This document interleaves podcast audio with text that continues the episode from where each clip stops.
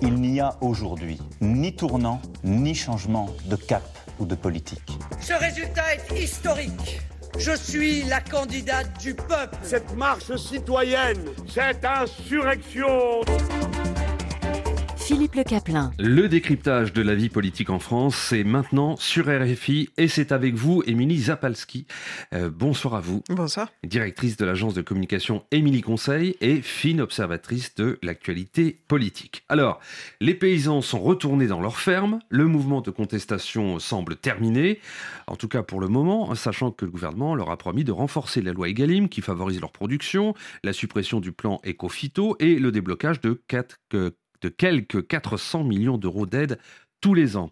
Le ministre, la ministre des Relations avec le Parlement faisait ce point de situation euh, à la mi-journée. Marie Lebec sur France 3. Sortir de euh, la situation euh, de crise. Et je crois que c'est très important, c'est de sortir sans gagnant, sans perdant. De sortir main dans la main avec les agriculteurs, apporter les bonnes réponses. Ils ont levé les barrages. C'est la preuve que, en tout cas, les réponses qui devaient être apportées immédiatement ont pu, on a pu répondre aux demandes des agriculteurs. Donc satisfait du côté du gouvernement dans ce cas? C'est pas une histoire de satisfait parce qu'il y a encore beaucoup de demandes qui doivent être traitées. Le ministre de l'Agriculture plus soi, c'est-à-dire qu'il va dans le même sens.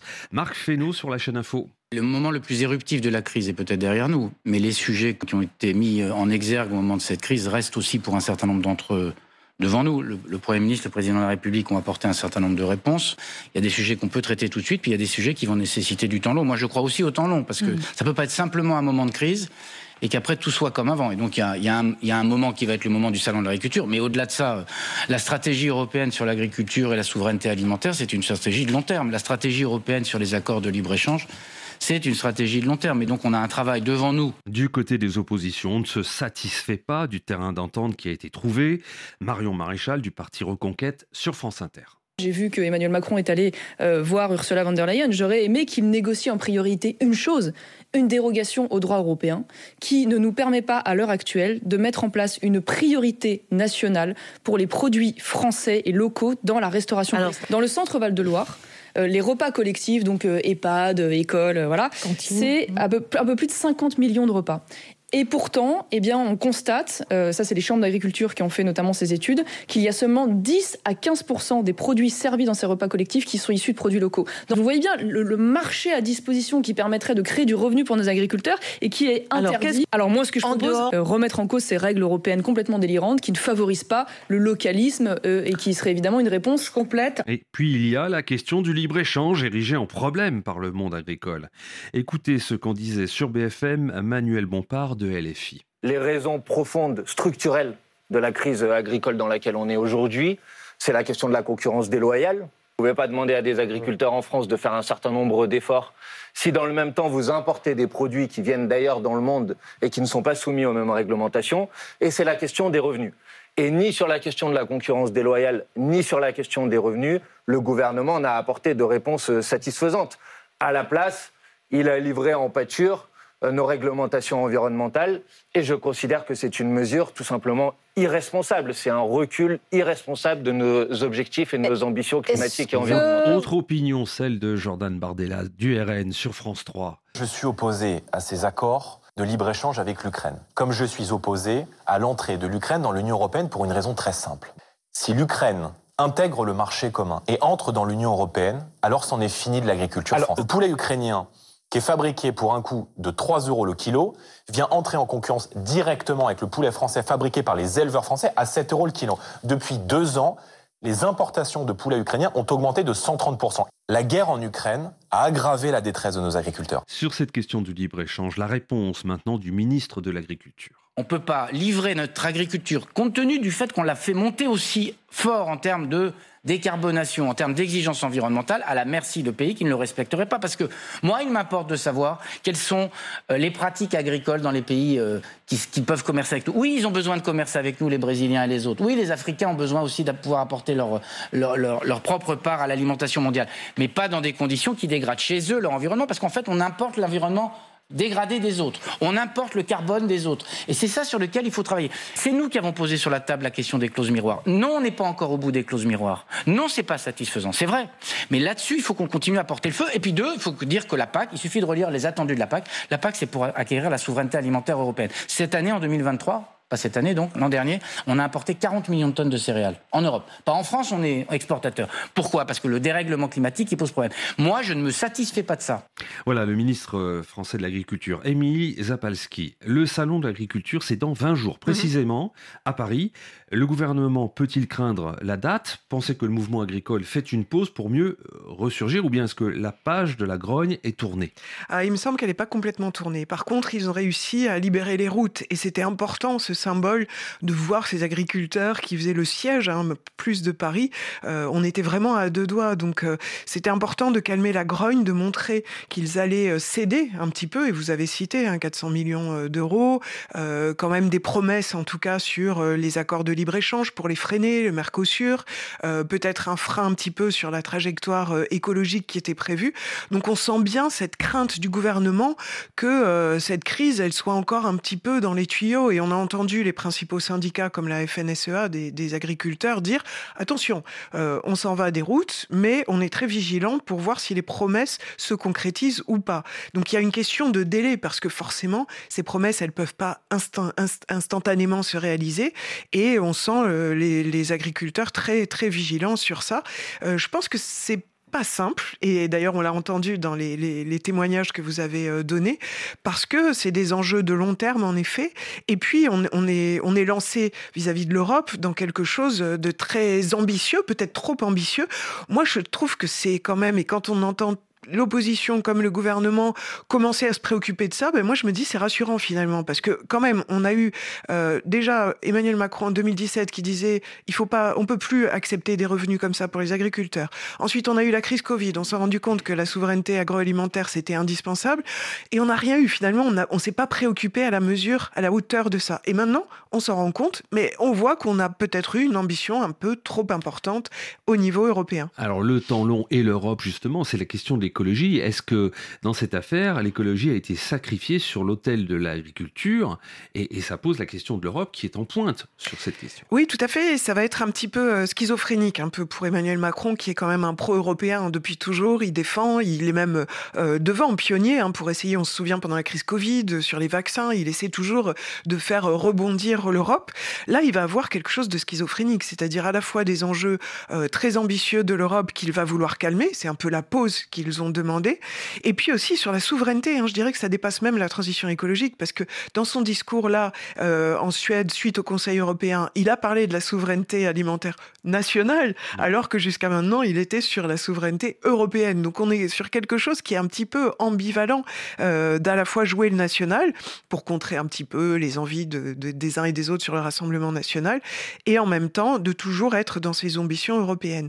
Euh, je pense pas que la transition écologique, on la perde mais peut-être qu'on se rend compte euh, que cette trajectoire, elle était trop ambitieuse euh, et qu'il faut laisser le temps aux uns et aux autres d'investir. Et les agriculteurs, ça a été la question. La question, elle avait été posée au moment des Gilets jaunes. Hein. C'était le, point original, c'était la, hausse de la taxe carbone, donc sur l'essence. on est dans la même chose, c'est-à-dire comment on finance la, trajectoire écologique et comment on fait pour ceux qui sont les plus modestes ou qui gagnent pas bien leur vie puissent se financer ça. Pays ont rangé les, tracteurs, ils ont obtenu gain de cause, on va dire ça pour l'instant.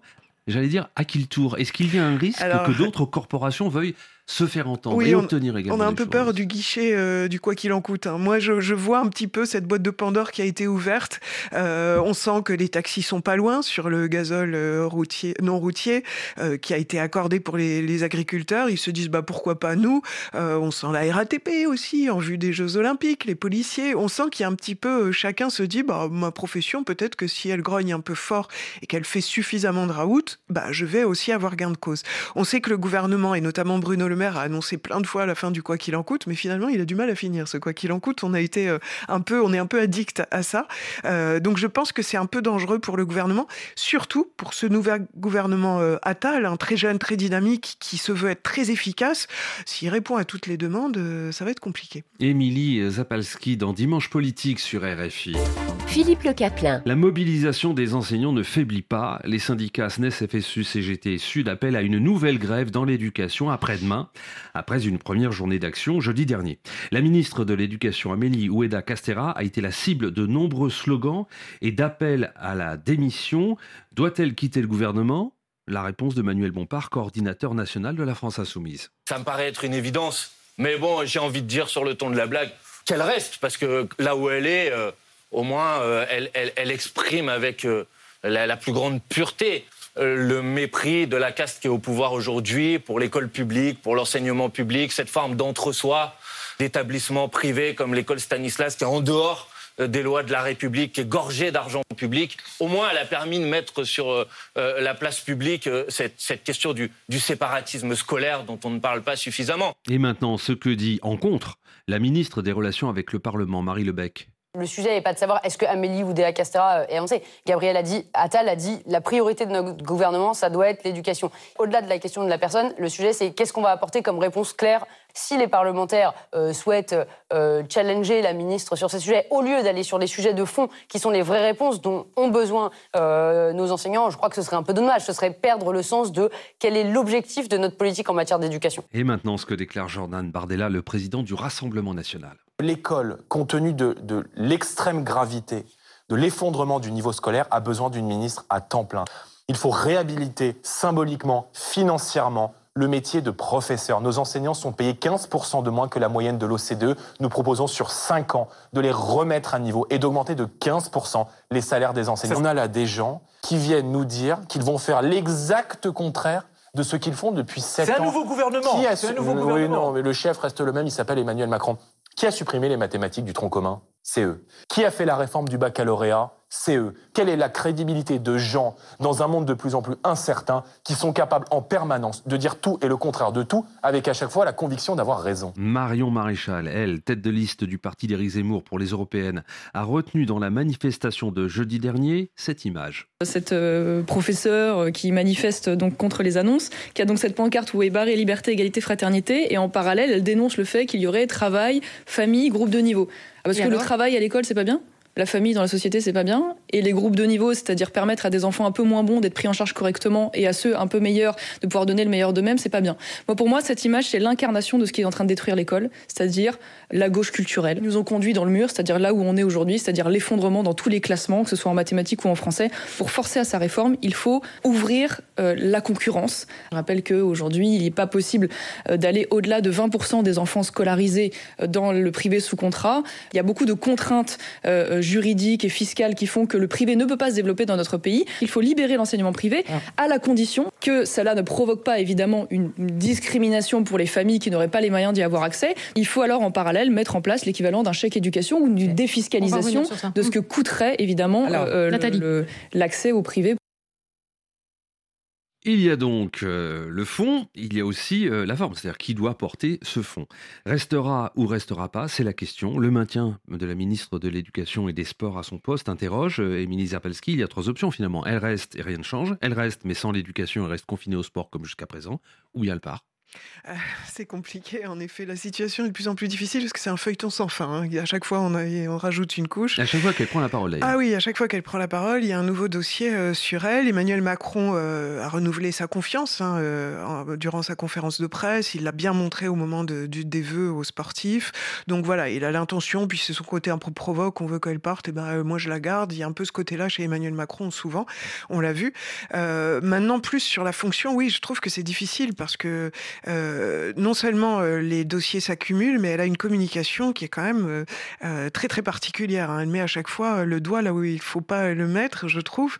moi, je l'ai entendu dire que j'ai hésité à démissionner, enfin des choses quand même assez particulières. Elle a dit hein. qu'elle n'était pas l'incarnation des élites et d'une caste supérieure. Alors voilà, pareil, elle remet une couche, elle se tire une balle dans le pied quelque part en remettant ce sujet sur sur le tapis.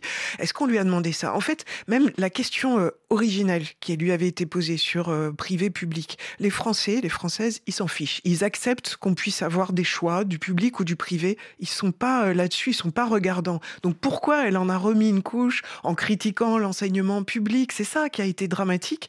Et je dirais que ça, ça a été euh, sur la forme une communication vraiment catastrophique. À mon avis, ça n'a pas dû plaire à Gabriel Attal. Mais sur le fond aussi, c'est terrible parce que ça a ouvert la voie à des revendications des professeurs qu'on n'entendait pas forcément jusqu'à maintenant. En tout cas, ils n'avaient pas, ils n'étaient pas aussi audibles qu'à l'heure actuelle. À chaque déplacement, il va y avoir cette espèce de petite musique, comme vous le dites, sur la caste, sur l'élite qu'elle représente. il va y avoir ces, revendications. et, ça rentre en contre de plein fouet, ça impacte Gabriel Attal qui, lors de son, politique de, de son discours de politique générale mardi dernier à l'Assemblée, a plaidé pour les classes moyennes.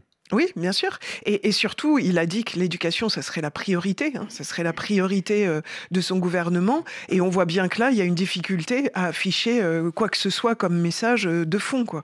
Donc oui, je pense que Gabriel Attal a beaucoup insisté dans son discours de politique générale sur les classes moyennes. J'ai l'impression que tout le monde va se disputer les classes moyennes là en vue des, des présidentielles. Hein, voilà, chacun y va de son. Mais alors sur la stratégie de Gabriel Attal, c'est un petit peu particulier sur l'éducation nationale quand il a été ministre. Il était plutôt sur des mesures symboliques qui, avaient leur efficacité, hein, comme la baya, l'uniforme, mais il traitait pas vraiment le fond. De toute façon, il n'est pas, pas resté assez longtemps pour qu'on puisse établir un bilan.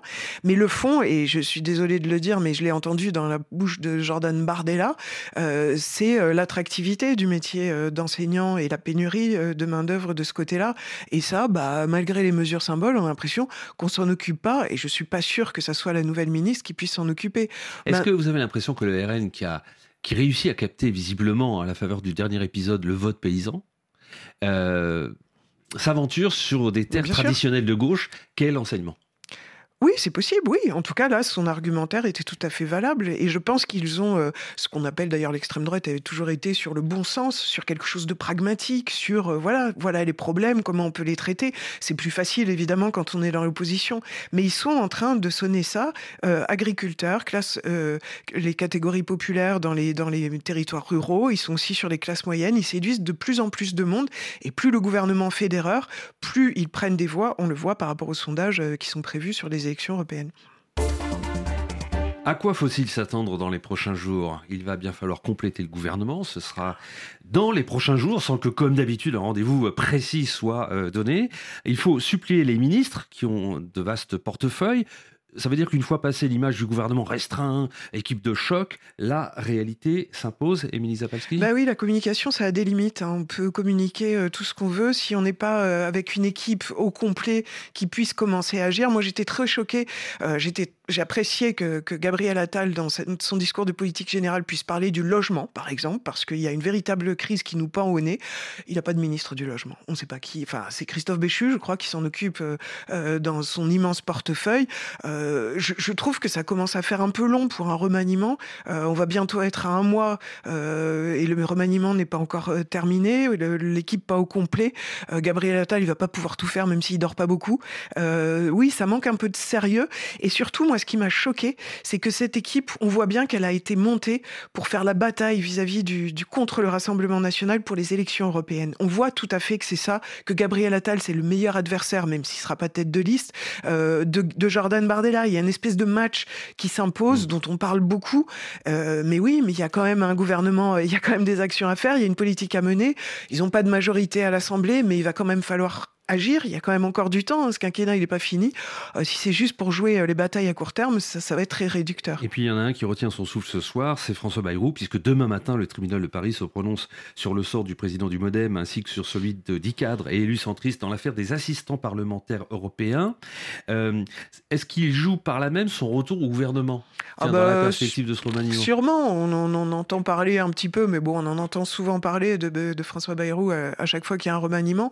Euh, bon, après, euh, on, va plus être choqué hein, parce que euh, d'un Emmanuel Macron qui voulait remettre un peu de morale euh, dans toute l'histoire, euh, on arrive à Rachida Dati, ministre mise en examen, enfin nommée mise en examen. Donc voilà, tout est possible. Hein. On a l'impression dans le monde d'Emmanuel Macron et la morale, je crois qu'il l'a un petit peu oublié au passage.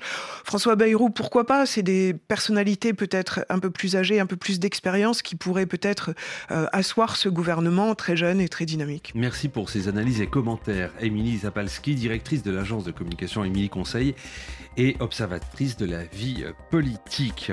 C'était Dimanche Politique sur euh, Radio France Internationale, réalisé par Fabrice Violet ce soir.